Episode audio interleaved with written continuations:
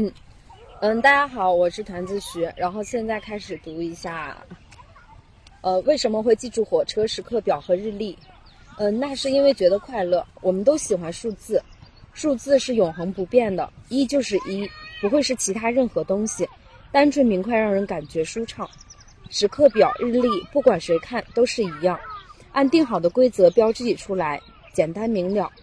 喜欢的东西就好像它自己会跑进我的脑子里一样，很容易记住。